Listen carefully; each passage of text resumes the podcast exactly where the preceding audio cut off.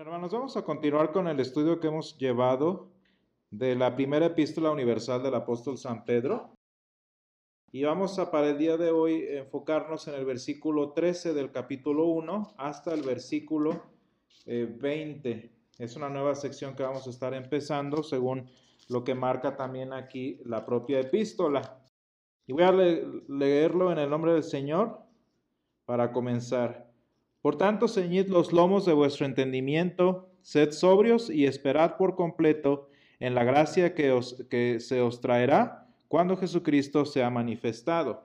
Como hijos obedientes, no os conforméis a los deseos que antes teníais, estando en vuestra ignorancia, sino, que, sino como aquel que os llamó es santo, sed también vosotros santos en toda vuestra manera de vivir. Porque escrito está, sed santos, porque yo soy santo. Y si invocáis por Padre a aquel que sin acepción de personas juzga según la obra de cada uno, conducíos en temor todo el tiempo de vuestra peregrinación, sabiendo que fuisteis rescatados de vuestra vana manera de vivir, la cual recibisteis de vuestros padres, no con cosas corruptibles como oro o plata, sino con la sangre preciosa de Cristo, como un cordero sin mancha y sin contaminación, ya destinado desde antes de la fundación del mundo, pero manifestado en los postreros tiempos por amor de vosotros. Y el versículo 13, pues bueno, continúa, eh, lo, lo habíamos analizado ya hace ocho días. El versículo 13, pues habla precisamente de ahora la continuación de todo lo que hemos estado viendo en la doxología, porque la doxología, si lo queremos ver de alguna forma, va a ser el fundamento de la fe del cristiano que vive en la diáspora, en este caso del, eh, en, la diáspora fuera de su nación, que es el reino de Dios. Dice el inicio, ¿no? Pedro, apóstol de Jesucristo, a los, a los elegidos expatriados en la dispersión. Entonces, todo este fundamento que nos hace ser escogidos por la obra de Jesús, como vemos, leímos en la doxología, bueno, ahora sirve de fundamento para el versículo 13. Todo lo dicho en la doxología eh, hace que nosotros como lectores, después de haber leído esta primera parte, hayamos sido confortados, hayamos sido fortalecidos, hayamos sido animados a responder a este llamado tan importante que es ser santos. Y el apóstol San Pablo, San Pedro lo dice así, por tanto, sed santos, lo dice en el versículo 16, citando Levítico 11. Entonces, fíjense, es muy importante nuevamente, así como hemos hablado de que la, la, la muerte de Jesús y su resurrección en este caso son el fundamento de nuestra esperanza, son el fundamento de nuestro gozo cristiano también, también ahora son el fundamento de nuestra respuesta en amor a la voluntad de Dios. Muy importante, fíjense lo, crucial que es la, la muerte y la resurrección del Señor Jesús para la vida del cristiano. No nada más nos hace cristianos, sino que también gracias a que Jesús resucitó tenemos esperanza y gracias a que Jesús resucitó tenemos gozo, a pesar de lo que el mundo provoque. Muy importante esta palabra. Y continuando dice, eh, adelante entonces, también se va a convertir, como dice San, Pedro, en el fundamento de nuestra vida en santidad. Y yo creo que esta es la palabra que, con la que podríamos resumir esta siguiente sección, una vida en santidad, una vida santa, como dice el Señor en Levítico. Es muy impresionante leer este en Levítico 11 y en, y en el 19, eh, cómo el Señor está hablando de muchas reglas y de repente se detiene y dice, sed santos como yo soy santo.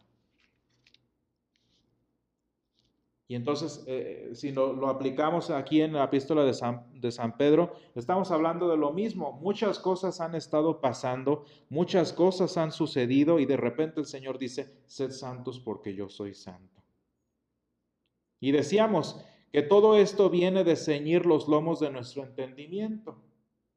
Y hablábamos hace ocho días de que precisamente los lomos es nuestra razón, nuestra inteligencia a la que el Señor eh, dirige su palabra. Y lo que decíamos es que no debemos estarnos distrayendo con cosas intrascendentes, con cosas que no atañen nuestra salvación. Y, no, y hablábamos, por ejemplo, en, cosas como la corrupción, hablábamos también en cosas como el, el digamos, la ganancia propia, tanto de, como iglesia como de individuos, cosas que no, que no trascienden, cosas que distraen el propósito de la iglesia de su verdadero motivo, que es la predicación de la vida eterna. Eso es importante, debemos mantenernos enfocados, decíamos hace ocho días, en el objetivo de la iglesia y en el objetivo del ministerio. Pero también, fíjense, hay otro aspecto, ya, digamos, eh, atañando un poco más a la vida del individuo, de nosotros como cristianos. Y es que nosotros como cristianos, fíjense bien, si estamos diciendo que somos expatriados de la, elegidos, pero expatriados en la diáspora, ¿Cuántas veces no los, por ejemplo, los, los placeres momentáneos, los, digamos, eh, los, los momentos de sosiego, los momentos de relajación, nos llaman mucho la atención?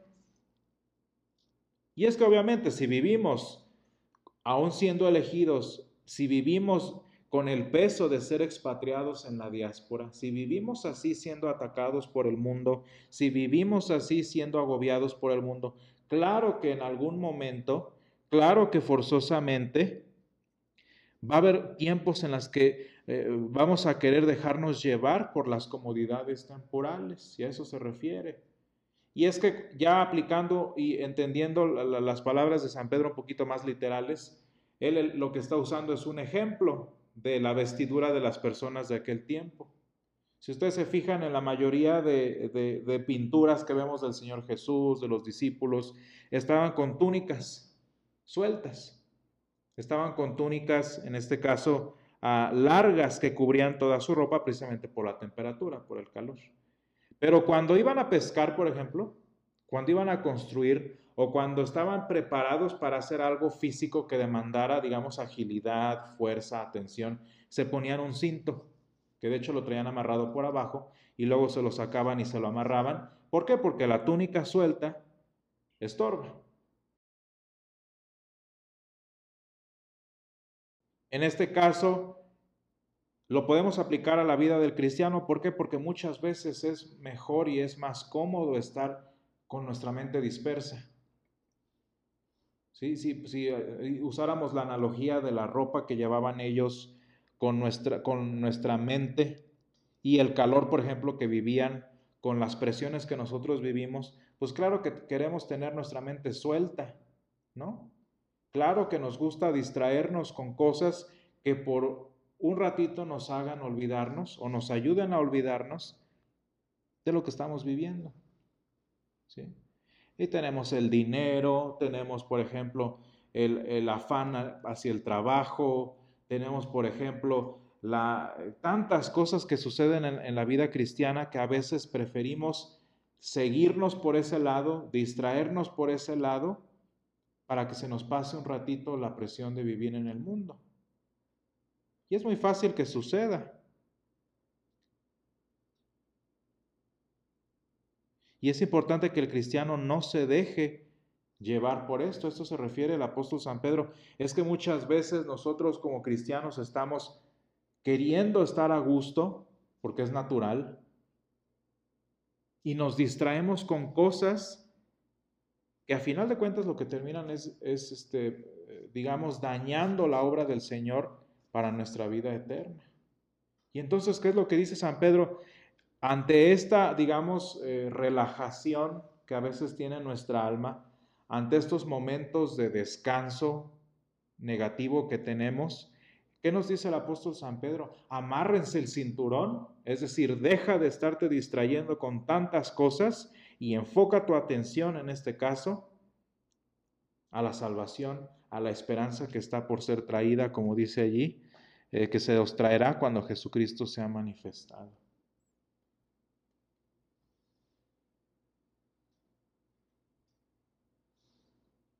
Y hermanos, fácilmente yo creo que pues eso lo podemos experimentar nosotros. Fácilmente caemos, especialmente cuando los problemas de la vida o las necesidades, en este caso, nos agobian.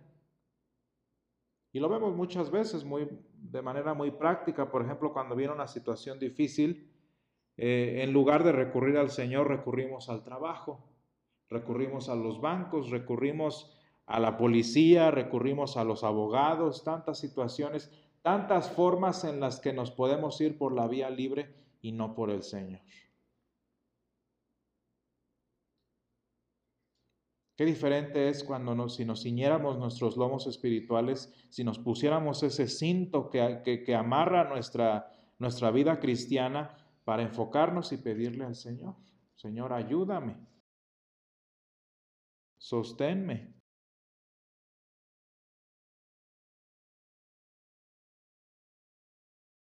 Y eso sucede muchas veces y, y nos distraemos. Y fíjense, me, llama mucho la atención este tema que ha llevado el apóstol San Pedro a, lo largo de este principio de la epístola y que de hecho es la continuación de todo esto. Fíjense cómo eh, San Pedro habla de que dado el, dada la condición en la que estamos de ser elegidos, expatriados en la dispersión, pues entonces lo único que tenemos a nuestra mano es la esperanza. Y este es el punto central, este es el tema central de la epístola de San Pedro. Dada nuestra condición, dada nuestra persecución, nuestra necesidad, este tipo de cosas, pues lo único que tenemos es la esperanza, la esperanza que surge, en este caso, de la muerte y la resurrección de Jesús. De que no, de que lo que estoy viviendo en mi expatriación de que lo que estoy viviendo en mi, en mi dispersión o mi diáspora no es lo único, sino que hay algo más, hay una esperanza mayor que lo que puedo yo estar sufriendo en este momento. Por eso el apóstol San Pedro, fíjense, en el versículo 3 mete ese tema luego, luego, una esperanza viva.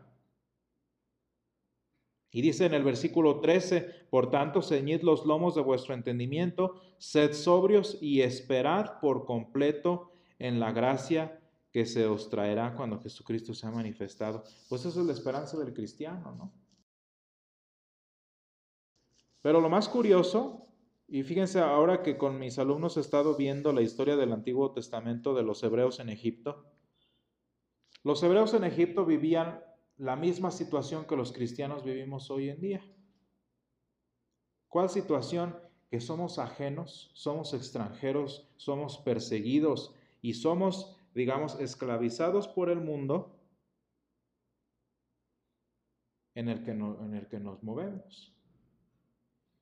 ¿Y qué es lo que querían todo el pueblo? ¿Qué es lo que quería el Señor con su pueblo? Pues salir de allí, ¿no?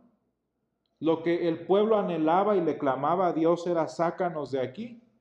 Y eso era lo que el Señor quería, sacar a su pueblo de Egipto. Pero por lo que menciono todo esto es que fíjense lo curioso que fue que el Señor los saca, están afuera de Egipto finalmente, son libres y luego, luego, ¿qué es lo que quieren? Quieren regresar a Egipto. Acaba el Señor de sacarlos y lo que quieren es regresarse. Y es que eso es lo que pasa con nosotros muchas veces como cristianos. Tenemos una esperanza a la que el Señor nos llama, tenemos una esperanza que, con la que el Señor nos sustenta en nuestro día a día, pero ¿qué es lo que queremos siendo libres? Queremos volver a nuestro Egipto. Fíjense, cada día que confesamos nuestro pecado, cada día que, que venimos al Señor, Ah, para recibir su misericordia, es como un mini éxodo, si lo quieren ver así. Un mini éxodo. Y luego, luego que estamos afuera, bien lo dice San Pedro aquí en, este, eh, en, en el versículo 14, como hijos obedientes no os conforméis a los deseos que antes tenían. ¿Por qué? Porque luego, luego acabamos de tener ese mini éxodo y ahí vamos de regreso. ¿Se fijan? El Señor nos sacó con la Pascua de la cruz de Egipto y luego, luego queremos regresar a esa manera en la que eh, dice antes teníamos, dice San Pedro, y acuérdense que San Pablo usa la expresión en nuestra pasada manera de vivir.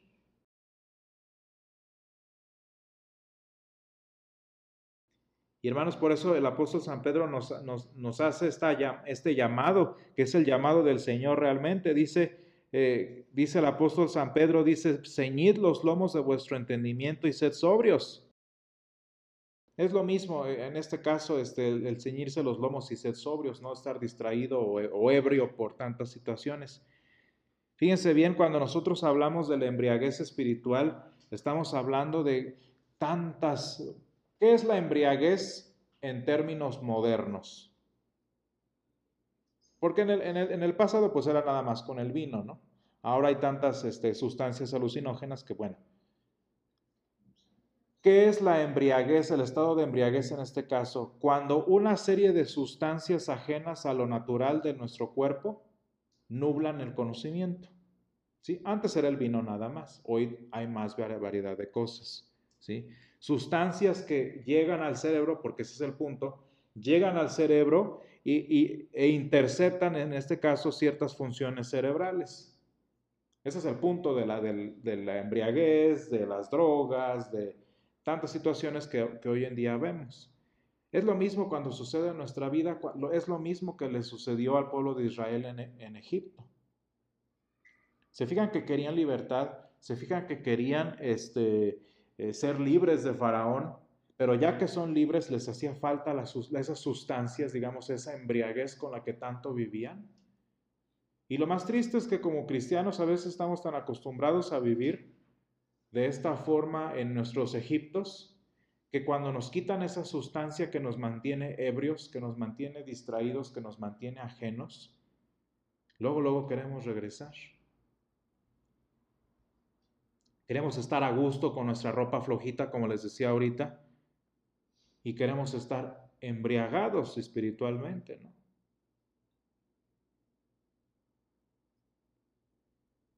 Y muchas veces en la vida cristiana, decía yo, también estamos embriagados.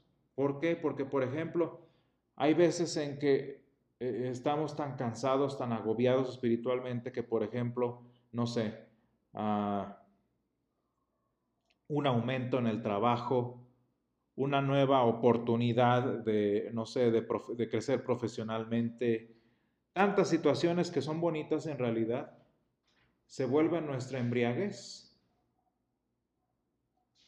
En lugar de recurrir al Señor como nuestra libertad, en lugar de venir al Señor para que nos ayude con estas cargas, lo que queremos es mejor, ahora sí, estar ebrios para, que, para no darnos cuenta.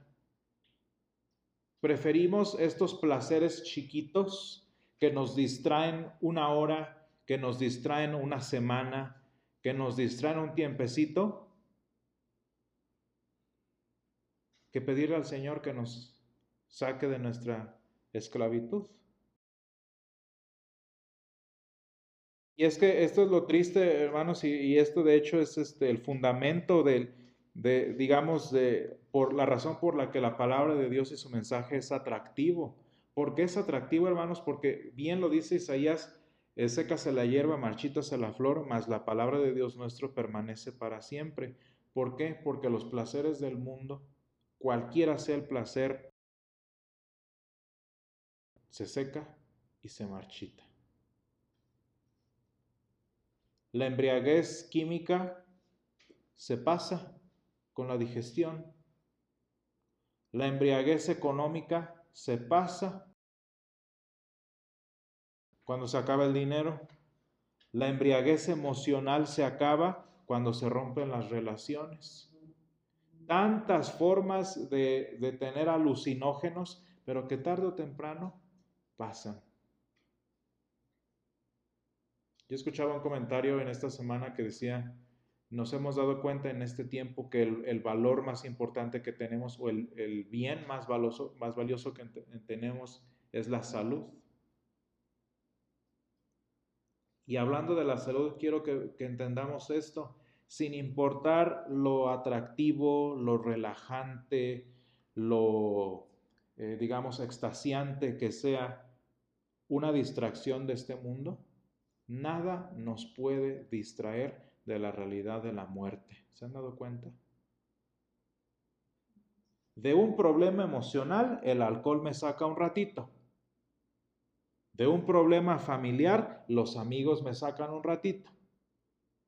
De un problema financiero, los bancos me sacan un ratito. Y ah, para todo hay distracción, ¿eh? Para todo hay, en este caso, eh, sustancias embriagantes, para todo. Tristemente, para la realidad de la muerte no hay.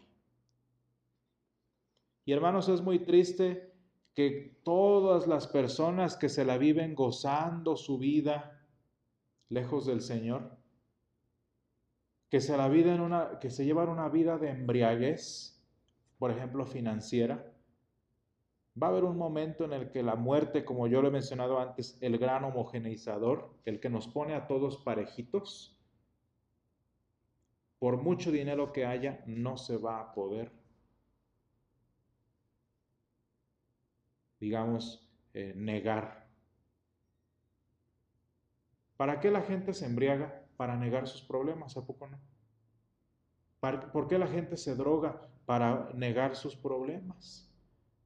Por ejemplo, ¿por qué, por qué en los matrimonios hay engaños, hay adulterios? Para distraerse de los problemas o de la infelicidad que viven en, en el hogar.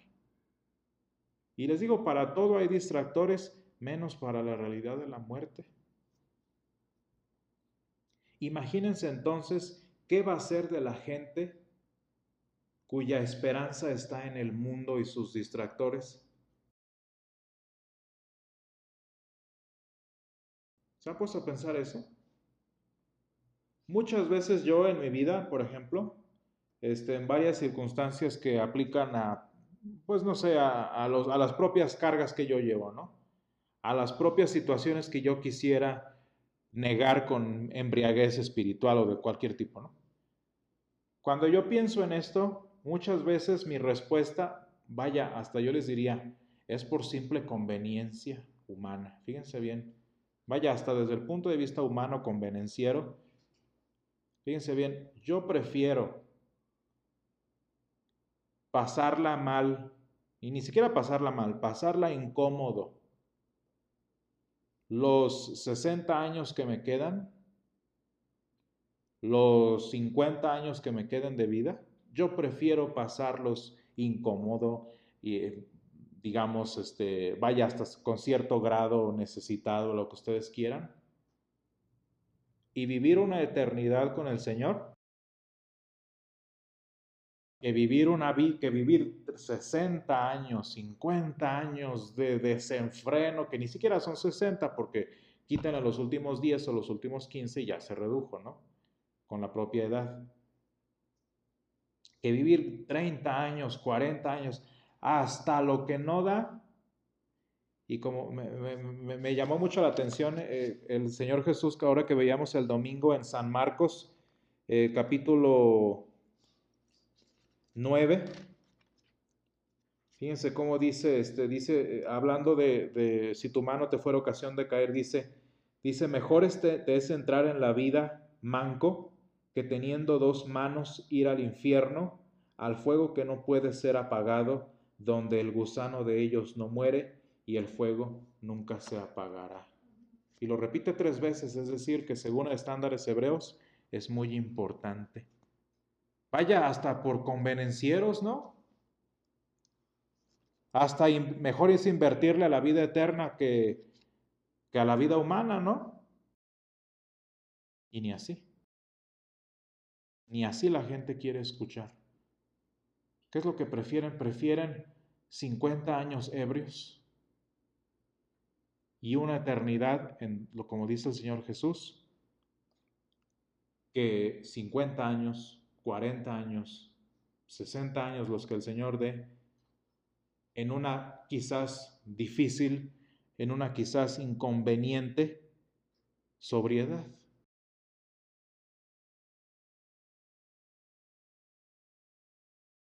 Y eso para eso nos está hablando el apóstol San Pedro, a eso está apelando él.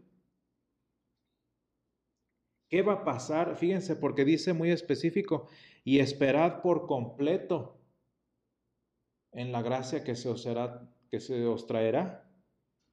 Es decir, no puedo descansar la mitad en el Señor y la mitad en mi economía. No puedo descansar la mitad en el Señor y la mitad en mi esposo, esposa. O no puedo descansar la mitad en el Señor y la mitad en mi trabajo. Y eso es bien difícil para muchos, ¿eh? Tan solo el asunto del trabajo. ¿Dónde debemos poner nuestra esperanza según el apóstol San Pedro? Dice, pongan su esperanza por completo. En una versión más moderna podríamos decir, pon toda tu esperanza en la gracia que se os traerá. Ahora que les digo que hemos estado estudiando este, el Antiguo Testamento, una de las razones por las que Elohim, que es nuestro Dios, una de las razones por las que Elohim nunca quiso que lo representaran en, una estatua, en un trozo de madera, en una pintura incluso, era porque para el Señor, y pues eso lo vemos literalmente en los dioses, el ser representado en una piedra, el ser representado en una pintura, el ser representado en lo que ustedes quieran, era limitarlo hacer eso. Mucha gente y las más religiosas, las más supersticiosas, lo que ustedes quieran, que son muy devotos de una imagen, de una estatua, de lo que ustedes quieran, por mucho que le atribuyan a ese, mucho poder, mucha gloria que le atribuyan a esa estatua, a final de cuentas esa estatua es el concepto del Dios que tienen. Y como bien dice el Salmo 105, me parece, que dice que tienen ojos y no, no ven, tienen boca y no hablan, así también es el mundo, porque fíjense, si mi certeza está en el banco, que es una escultura financiera, si mi certeza está en mi sueldo, que es una escultura financiera, mi sueldo no me va a dar más de lo que me puede dar. Me puede sacar del hospital, me puede sacar de un problema y la vida eterna O la relación emocional, los dioses, los dioses sentimentales, ¿no? Las parejas y todo eso. Pues me sacará de la soledad, me sacará del el sentimiento de, de implenitud y todo eso. ¿Y la vida eterna?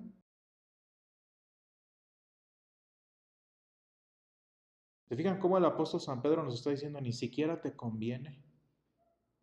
Porque cualquier cosa que el mundo ofrezca está limitada a lo que el mundo es. Los dioses del mar, los dioses del fuego, por muy poderosos que fueran, limitados estaban al fuego, limitados estaban al mar y no podían hacer nada más que manipular el mar. ¿Se fijan por qué nuestro Dios nunca quiere bajarse a hacer una escultura? Porque lo que nuestro Dios nos ofrece, y con esto terminamos el día de hoy, esa esperanza viva de la que nos habló la doxología, va más allá de lo que la embriaguez espiritual, de lo que la, digamos, la holgura de nuestra comodidad nos puede dar. Porque el verdadero enemigo en, en nuestra vida más que el mundo es la muerte. Y hermanos, el apóstol San Pedro nos dice entonces, deja de estar así, deja de estar a gusto con lo holgadito de la vida, Deja de estar a gusto con la embriaguez de los distractores momentáneos y amárrate el cinturón y ponte sobrio. Que mejor yo les diría son 50 años, 40 años, 30 años, 10 años en una incómoda sobriedad que una eternidad, como dice el Señor Jesús en San Marcos, en donde el fuego no, no puede ser apagado, donde el gusano de ellos no muere y el fuego nunca se apaga. Entonces el Señor nos llama a través del apóstol San Pedro diciendo, sed santos porque yo soy santo. Gracias Padre te damos en esta noche una vez más porque tú Señor nos has traído a esta nueva oportunidad, porque tú Padre te has convertido para nosotros en nuestra nueva fuente de esperanza, Padre. Y te doy gracias porque tú nos llamas y nos capacitas, Señor, para poner toda nuestra esperanza, Señor, en ti. Gracias, Padre, porque tú nos llamas a través de San Pedro, Señor, a poner la totalidad de nuestra esperanza y nuestro descanso en tu palabra, Señor, en tu favor, que trasciende, Señor, todo lo que podemos necesitar. Padre, ayúdanos a no embriagarnos con distractores temporales. Ayúdanos, Señor, a no estar a gusto con los placeres humanos, Señor, sino ayúdanos a ceñirnos nuestros lomos y estar sobrios para, Señor, poder gozar por completo de tu favor. Sé con nosotros, Padre, en este tiempo. Guárdanos, Padre, te lo pedimos en toda situación, en el nombre de Jesús. Amén.